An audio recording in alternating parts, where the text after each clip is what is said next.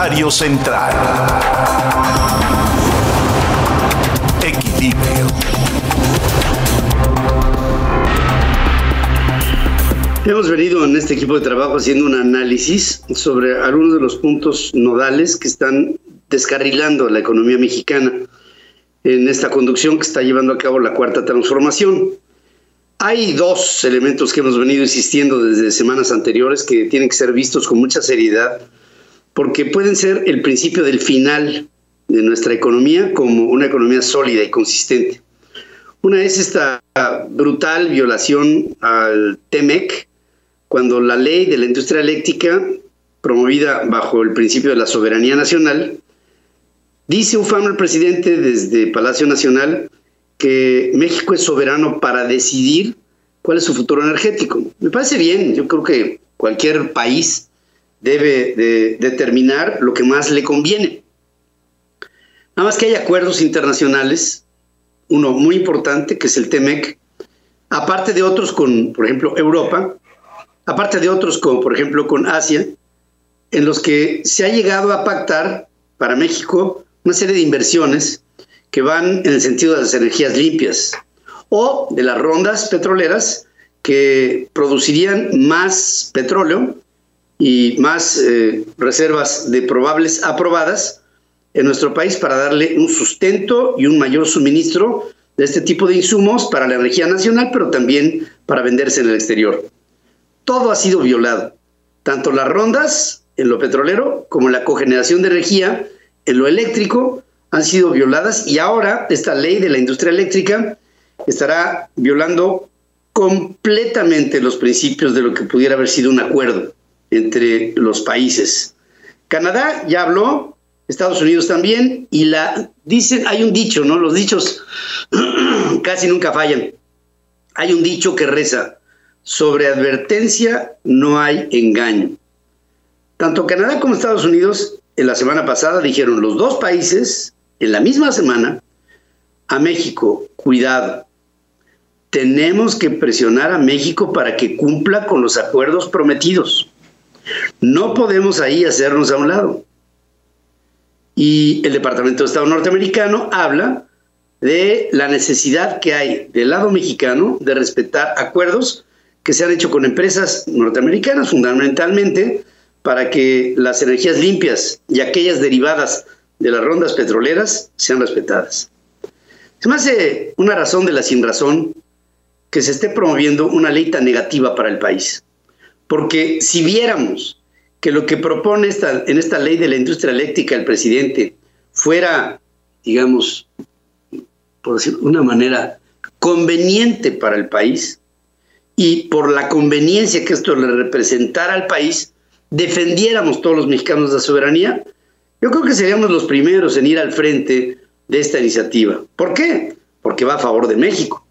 El problema es que lo que se está pretendiendo llevar a un ámbito de ley por la iniciativa presidencial es denostativo para México, es negativo para México. Lo vimos claramente el pasado sábado en un entrementes con Gonzalo Monroy, un especialista en asuntos energéticos de México, de Estados Unidos y de continente americano que hace sentir que lo que está haciendo México no tiene ningún sentido. Y dijo algo que se me hace categórico. Vendrá una catarata de demandas y de amparos que pudieran acabar en una rescisión del contrato, del convenio comercial entre los tres países con un embargo. Un embargo.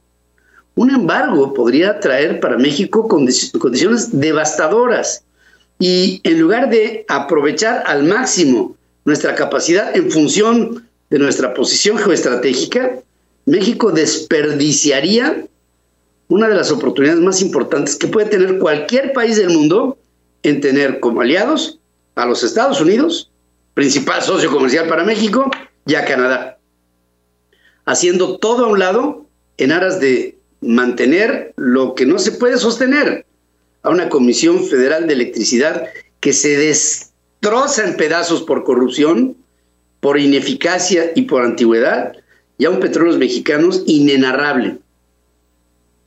Y en todo ello, me pregunto, ¿y los mexicanos qué? ¿En dónde estamos?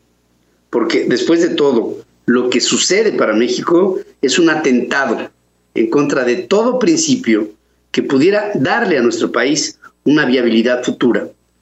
Si acabamos con la ley de la industria eléctrica y la catarata de demandas que nos vendrán, y acabamos con el outsourcing, México cavó su propia tumba. Y la cuarta transformación será recordada. No sé lo que pase después, pero por lo pronto será recordada como la administración más nociva en la historia de nuestro país en función de nuestro desarrollo económico. Los números hablan por sí mismos. Antes de la pandemia, el país terminó en recesión. Después de la pandemia, durante la pandemia, el 2020, el país acabó en la recesión más pronunciada que ha habido en el país desde la Gran Depresión de los Estados Unidos en 1930. ¿Ustedes creen que vamos a crecer en el 2021? La respuesta es por supuesto que no. No vamos a crecer ni en el 2021, ni en el 2022, ni en el 2023, ni en el 2024. Será recordado el sexenio de López Obrador, si es que se le ocurre irse en el 24, como el sexenio de la regresión, porque la recesión será total. No habrá un año, uno, en los seis años de gobierno de López Obrador que termine con números negativos. Bueno, López Obrador tiene una ventaja. A él no le importa lo que diga el Producto Interno Bruto. Él habla de bienestar, aunque el bienestar ya sea un malestar generalizado. ¿Por qué? Porque la gente no lo quiere, porque la gente lo recibe mal y porque la gente, después de todo, ya vimos lo que pasó, ahora que se acaba de bajar de un avión de Guadalajara a la Ciudad de México. Al son de que chingue su madre AMLO, fue como fue repelido por los pasajeros que convivieron con él 45 minutos de silencio. En el momento en que se bajó, que se iba bajando, le gritaron que se fuera así. Perdón que lo diga, pero cito textualmente. Para que tengas el dato. En Central FM, Equilibrio.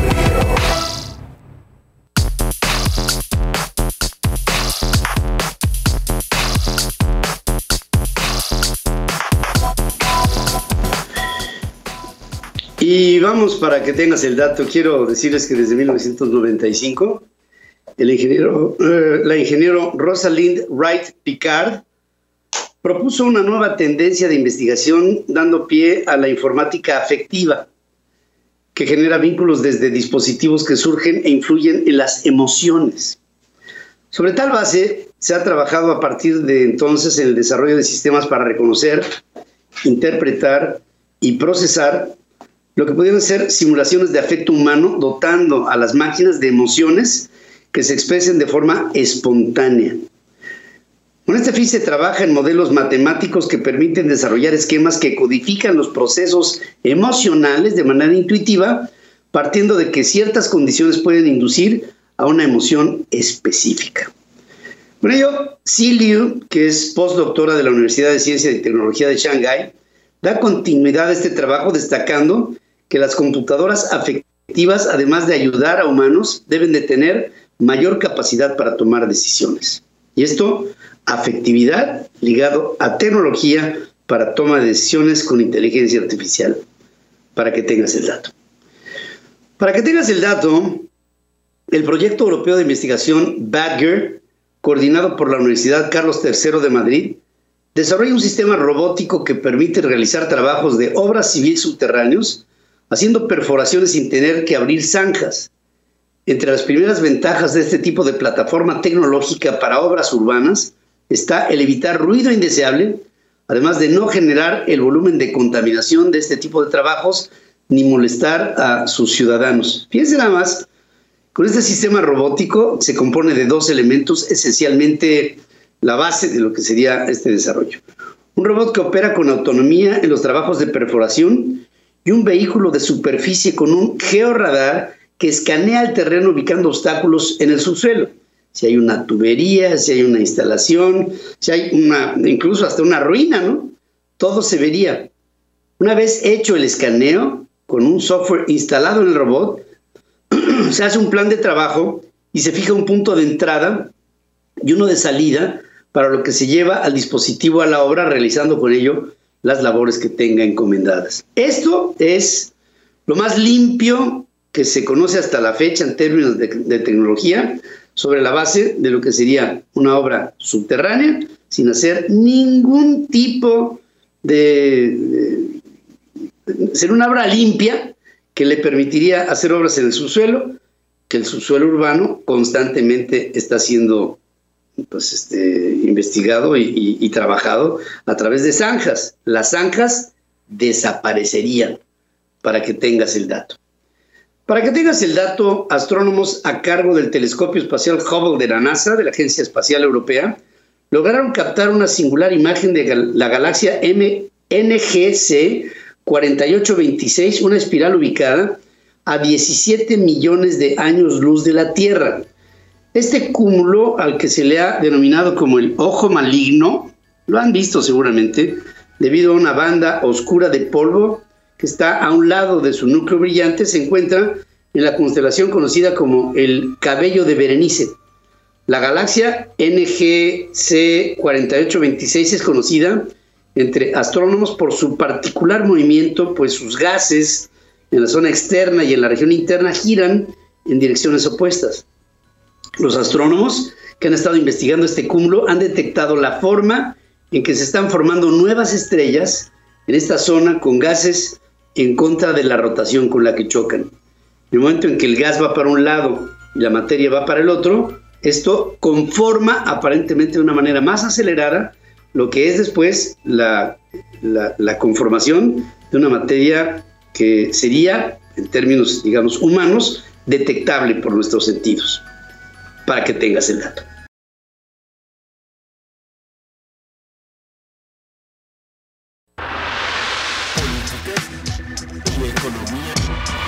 Política y economía en diálogo. Hablemos con Javier Treviño.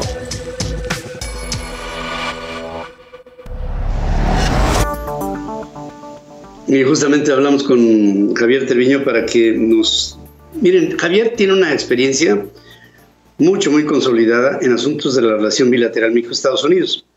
Ahora que hablarán el presidente de México y el presidente de los Estados Unidos a, nivel virtual sobre temas específicos, más puntual que esto, yo creo que no puede haber más. Javier nos tiene puntos de vista que creo vale la pena reflexionarlos y, y por eso te doy la bienvenida, querido amigo.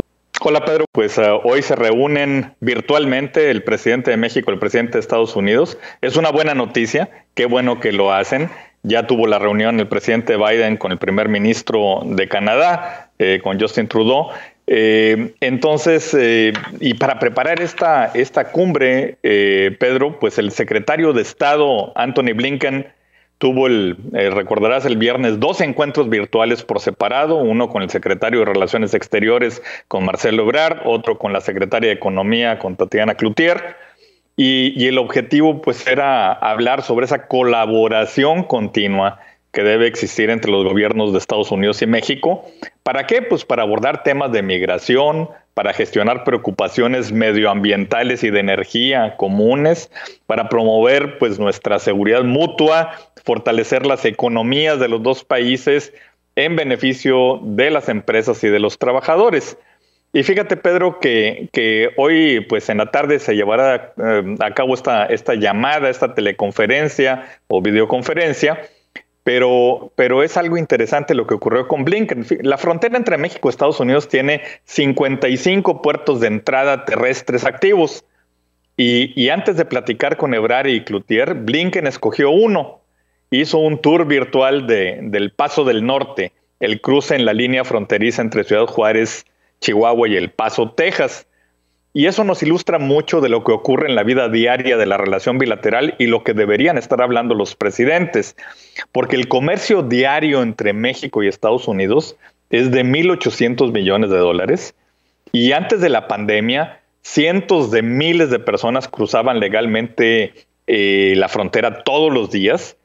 Y cuando pensamos en el millón y medio de ciudadanos estadounidenses que viven en México, pues debemos advertir que nuestro país es un gran lugar para vivir y para visitar. México, pues, es el principal destino extranjero para los viajeros estadounidenses.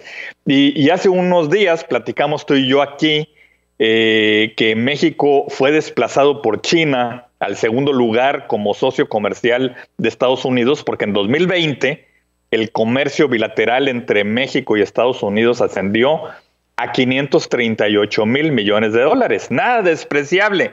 Yo creo que México puede recuperar su espacio. Yo creo que una implementación eficaz del Tratado Comercial entre México, Estados Unidos y Canadá, el TEMEC, va a conducirnos sin duda a un crecimiento económico robusto en América del Norte. Y además, pues uno de los temas principales del diálogo bilateral, y seguramente se hablará, ojalá que con, con ideas hacia el futuro, es el tema de la migración. Eh, escuchamos que, México y Estados Unidos se coordinan estrechamente para gestionar la migración irregular y combatir la trata de personas. De hecho, el, vocero del Departamento de Estado, Ned Price, después de la reunión entre Blinken y Ebrard, eh, se concentró en ese tema cuando habló de los resultados de las reuniones del viernes y de lo que se espera para la reunión de hoy de los presidentes. México y Estados Unidos van a intentar construir un enfoque regional integral de la migración y del desplazamiento forzado que pueda incluir eh, abordar las causas fundamentales de la migración irregular, la gestión de la migración segura y humana y la ampliación del, del acceso a la protección, al tiempo que van a buscar formas de colaborar con los socios regionales e internacionales para construir una región más próspera y segura. Ese va a ser un tema muy importante en la llamada de hoy. Eh, y, a mí me queda claro por qué el secretario de Estado el viernes pasado escogió hacer un viaje virtual al paso a la frontera. Mira, Pedro, la región fronteriza representa una población combinada de aproximadamente 15 millones de personas y tiene vida propia.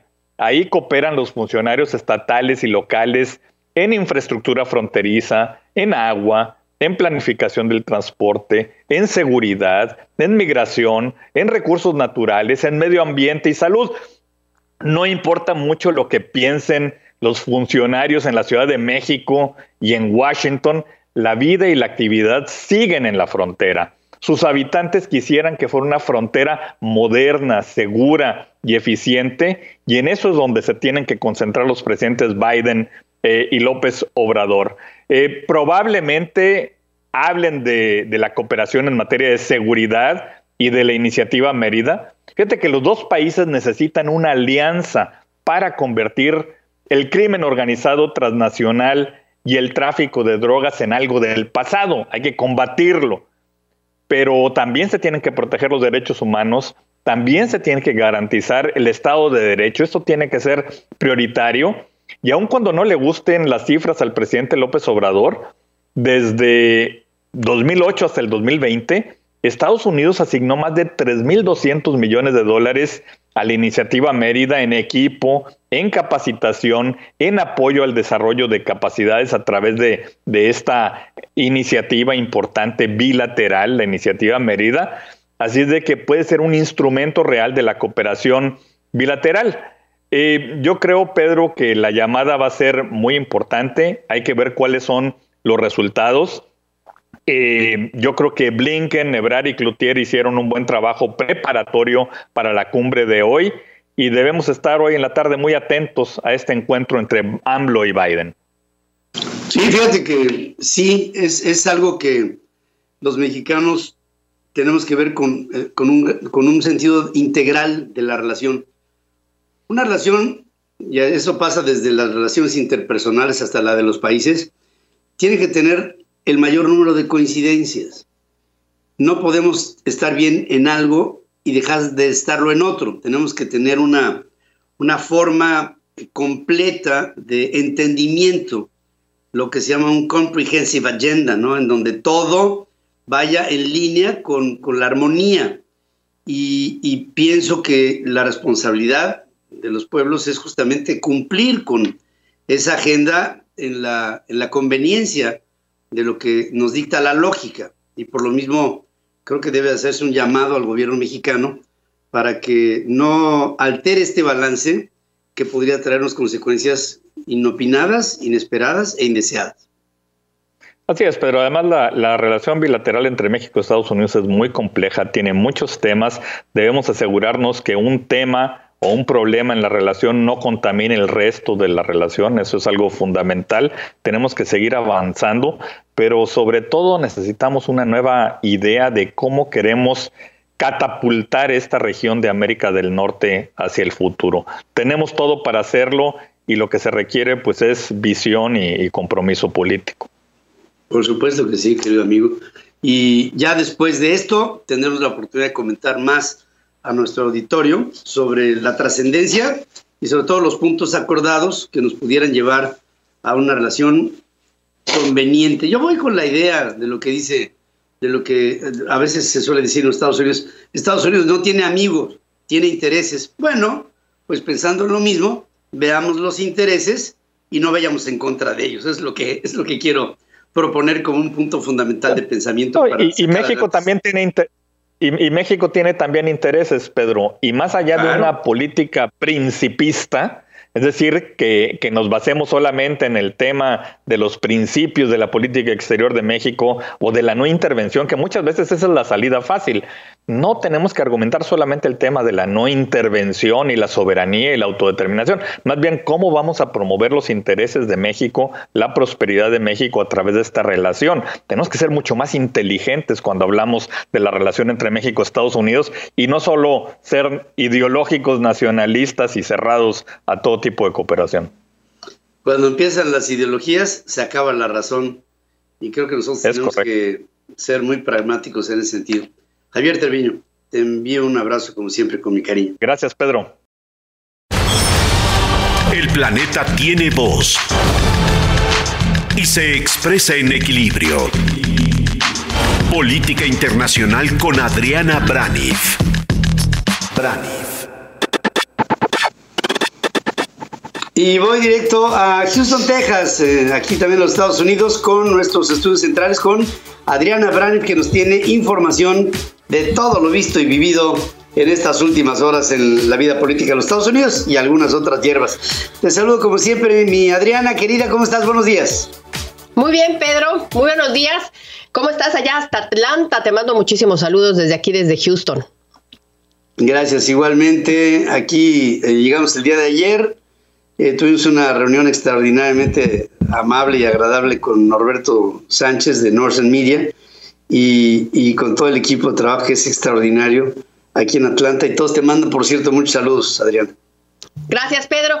Pues sí, para entrar ya en materia, pues hoy Joe Biden va a recibir eh, la cartita de Santa Claus, que le va a entregar vía virtual a Andrés Manuel López Obrador. Algo así como, querido Joe, quiero que legalices la migración y quiero que me mandes vacunas. Ahora, hay que acordarnos, Pedro, que Santa Claus sabe quién se porta bien y quién se porta mal. AMLO no le llamó cuando ganó la elección y también ha tratado mal a los agentes de la DEA. Yo me acuerdo que cuando yo era chica me decían que si te portabas mal te traían un carbón ahora pues en una de esas, ese elemento pues sí es atractivo para el presidente Andrés Manuel López Obrador. El hecho es, Pedro, que hoy un artículo del New York Times titula así, mientras Biden trata de deshacer las políticas migratorias de su antecesor, que es lo que está haciendo, busca trabajar con su contraparte mexicana que por cierto contribuyó a implementar dichas políticas migratorias con Donald Trump. Ese es el artículo esta mañana de New York Times, que ya en enero llamó varias veces a Andrés Manuel López Obrador un gran fan de Donald Trump, Pedro. Mira, de todas maneras, yo no, yo no sé, la presencia de Donald Trump el pasado sábado, este cuate tiene mediáticamente tan bien hecho su esquema que dio la impresión de que tiene un dominio absoluto sobre el Partido Republicano, que, que no necesitaban flotis para nadar, que, que, iba a ganar por tercera ocasión, o sea que eh, el hombre eh, hizo sentir que no perdió, que, que, le arrebataron, porque, porque, porque le arrebataron el hecho y una mentira repetida una y mil veces pues lo que está produciendo, entre otras, es una muy, muy profunda división entre los norteamericanos. Y yo, yo creo que de seguir adelante, Adriana, esto, esto va a ser uno de los graves problemas que tendrá que enfrentar Biden en los próximos cuatro años. Así es, Pedro, estás hablando del, retorno de Donald Trump Reloaded. Normalmente estas eh, juntas o estas reuniones, que es el CPAC, que cada año vemos, pues cada año vemos que es propaganda del partido, que es autoengrandecimiento del partido, pero este año pues hubo un nuevo ingrediente, un nuevo ingrediente que podemos decir tres días de ansiedad. ¿Por qué? Porque Donald Trump precisamente habló y comenzó con esta frase tan trompiana de ¿me extrañaron? No lo habíamos visto, Pedro, desde aquel día que incitó a esta turba a tomar el Capitolio. Y ayer en su discurso se escuchó el mismo lenguaje incendiario. Dijo, como bien dices, me robaron. Dijo que Biden ha destrozado en un mes ya el país, que ya lo hizo añicos. También dijo que ya cientos y cientos y miles han entrado ilegalmente a los Estados Unidos. Nombró por su nombre a cada uno de los republicanos que votó en su contra destrozó a la Suprema Corte de Justicia de la Nación porque no lo defendieron y además, además, amenazó con regresar. Claro que lo dijo de una manera un tanto siniestra cuando dice, alguien regresará a la Casa Blanca y me pregunto, ¿quién será? ¿quién será? ¿quién será? Mira, vamos a escuchar. Return to the White House and I wonder who that will be. I wonder who that will be.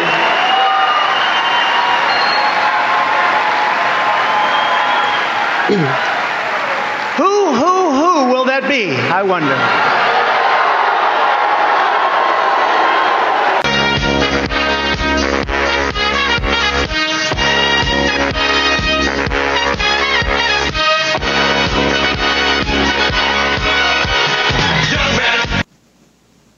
Qué bárbaro. Sí, eh, hay, que, hay que reconocerle que el tío tiene la cara bien dura, ¿eh?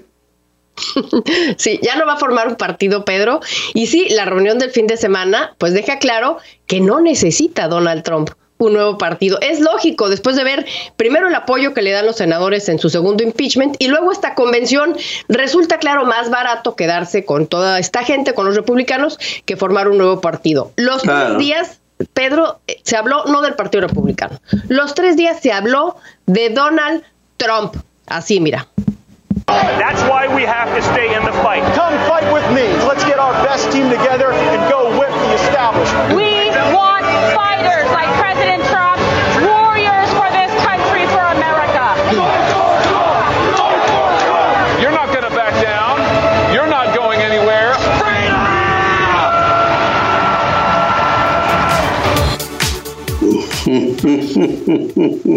Qué horror. Oye, por cierto, el ridículo de Ted Cruz fue, pero eh, yo, hacía mucho que no veía un cuate tan anticlimático, porque hay políticos muy elocuentes en los Estados Unidos, gente extraordinariamente buena como oradora, pero este trató de ser eh, un estandopero y, y acabó haciendo el más sonado de los ridículos. Qué cosa más espantosa. Sí, no. El ridículo, el de, el de Ted Cruz, haciendo la broma con lo de Cancún, definitivamente. Pero es que lo que vimos en esta reunión, Pedro, fue que Donald Trump es literal, es el dueño del Partido Republicano.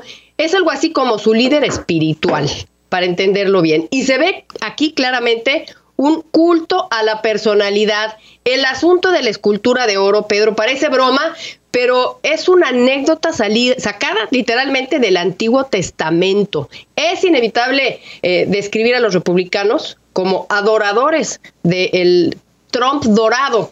Vamos a ver cómo entró esta estatua otra vez, esta escultura llena de simbolismos y, y después la vamos a comentar, Pedro, mira.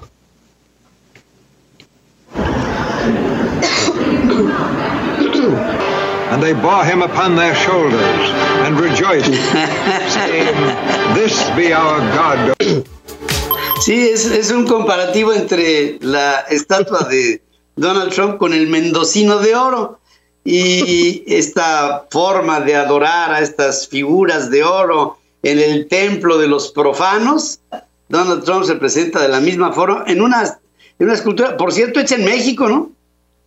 Sí, es de México. No sabemos si llamarle este, escultura ídolo, efigie.